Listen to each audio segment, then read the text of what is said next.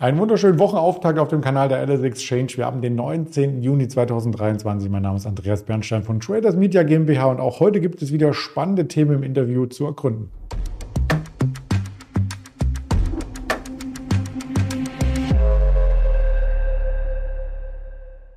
Das Ganze mit unserem Händler Daniel Düsseldorf, den schalte ich gleich zu, zuvor der Risikohinweis, denn das Ganze ist äh, keine Handelsempfehlung, keine Anlageberatung, rein objektive Darstellung der Fakten. Und da ist der Daniel auch. Hallo nach Düsseldorf. Hallo, guten Morgen.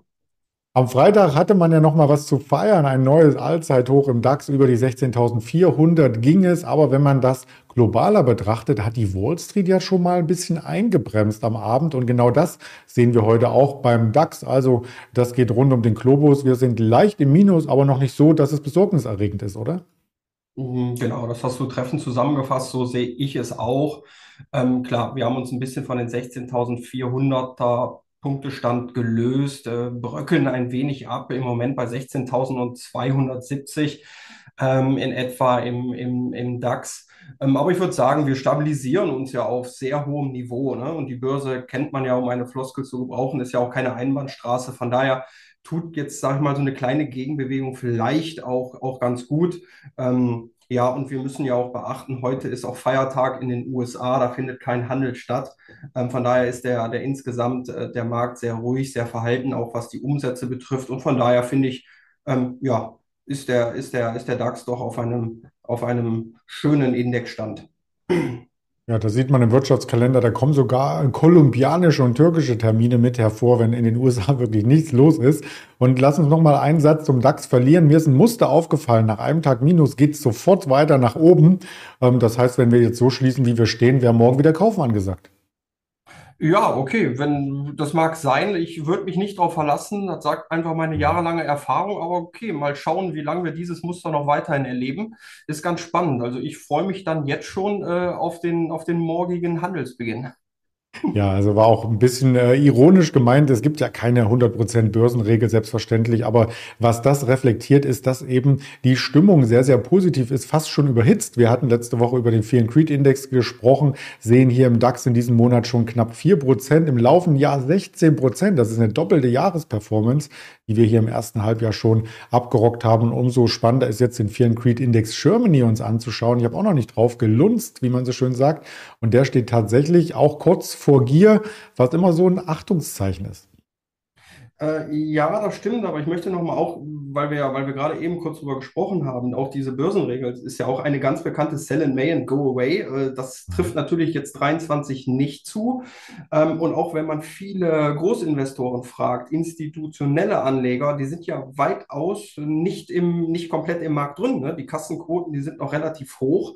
Ähm, von daher, da besteht noch, äh, da ist noch Geld an der Seitenlinie. Und ähm, ja, ich bin auch, wie gesagt, wenn ich mich unterhalte, links und rechts mal mit anderen Börsianern, eher mal überrascht über die ganze Entwicklung. Und ähm, ja, also ähm, ich kann auch nicht äh, vorhersehen, wo es demnächst hingeht, ne? aber die, die ähm, wie gesagt, ähm, ich finde insgesamt ist die Börse in einer sehr starken Verfassung. Wahrscheinlich hält, ähm, hängt es auch damit zusammen, dass man jetzt davon ausgeht, dass wir uns immer mehr auf diesen Zinsgipfel äh, zubewegen. Auch EZB und, und FED haben ja auch gesagt, man, man, man erhöht zwar noch die Zinsen, auch gerade die EZB, vielleicht geht man von einem oder noch von zwei Zinserhöhungen auf, aber dann sollte es gewesen sein, beziehungsweise dann muss man natürlich abwarten, äh, wie die Inflationserwartungen und schlussendlich auch die Inflationsdaten sind. Aber das treibt die Börse jetzt, sage ich mal, in den, in den letzten Tagen so ein bisschen. Und außerdem noch ein anderes Thema, ähm, ich glaube ich auch am Wochenende beziehungsweise am Freitag, China bereitet eventuell ein neues Konjunktur, ein umfassendes, großes Konjunkturpaket vor. Äh, und das gibt natürlich jetzt alles auch den letzten Tagen und Wochen so ein bisschen Rückenwind. Ja, das zeigt halt auch bei einigen Unternehmen, die eben nicht KI quasi auf ihren äh, Aktivitätsindex stehen haben, dass sie trotzdem mitwachsen. Da würden wir als erstes gern auf die MTU Aero Engine äh, schauen, denn die ist sogar optimistischer für das Gesamtjahr geworden. Äh, ja, genau, richtig. Da hat man positive, äh, positive Nachrichten auch von der Luftfahrtmesse, die im Moment stattfindet. Ähm, das Margenziel ist nach oben korrigiert worden. Also man ist auch unter anderem optimistischer äh, für den operativen Gewinn. Ähm, in dem Zusammenhang hat sich auch Airbus, um mal kurz am Rande noch erwähnt, auch positiv. Also man rechnet da auch mit einer höheren Nachfrage in den nächsten Monaten. Ähm, das, um nochmal zurückzukommen auf die MTU, das bereinigte EBIT soll größer als 800 Millionen Euro äh, werden im, in diesem Jahr. Letztes Jahr war es bei circa 650. Ähm, und auch der Umsatz soll zwischen 6,1 und 6,3 Milliarden sein. Ähm, auch was dann schlussendlich in der Kasse bleibt, also der Free Cashflow ähm, soll weiterhin höher sein als im letzten Jahr. Da war der bei 325 Millionen Euro und da sollen wir in diesem Jahr drüber liegen. Also das Ganze zusammengefasst, also sehr positive Signale von der Luft, äh, Luft, äh, äh, Luftbranche. Ähm, wobei MTU ist ja auch in erster Linie Triebwerkshersteller und davon profitiert man natürlich auch von der höheren Nachfrage nach äh, Flugzeugen. Ja, das sind die positiven News, die man direkt im DAX auch ablesen kann bei den Top-Flops. Und ja, wo es Sonnenseiten gibt, gibt es auch Schattenseiten. Und die äh, kommen diesmal bei Sartorius ins Spiel. Sartorius stürzt zweistellig ab. Was steckt denn da dahinter? Ja, richtig, genau. Da äh, verliert heute Morgen 13 Prozent. Da ist eine Umsatzwarnung ausgesprochen worden und nicht nur eine Umsatzwarnung, sondern auch eine, eine EBITDA-Marge, die ähm, in diesem Jahr erwartet wird von knapp 30 Prozent und die sollte vorab, ähm, wie im letzten Jahr aussehen. Da waren wir bei knapp 34 Prozent. Das schmerzt schon gewaltig. Und da sehen wir heute Morgen Kurse von knapp über 300 Euro. Das Tief war auch ähm, ziemlich genau bei uns an der LSX bei 300 Euro. Sprich, der Chart der spricht ja auch Bände. Vor anderthalb Jahren, Anfang 22, wurden noch 600 Euro pro Aktie bezahlt. Äh, da hat sich der Kurs halbiert. Das sind im Moment keine rosigen Aussichten bei der Sartorius. Und das war auch das Jahr, wo Satoshi in den DAX gekommen ist und der DAX Highflyer war der erfolgreichste Wert im DAX. Und auch da vielleicht antizyklisch immer mal zuhören und äh, mitdenken. Das ist vielleicht dann auch keine Einbahnstraße gewesen, wie man hier am Chart sieht. Die Analysten, die kommen dann natürlich sofort auf den Plan und senken die Kostziele, sind aber beim Rating immer noch auf Kaufen.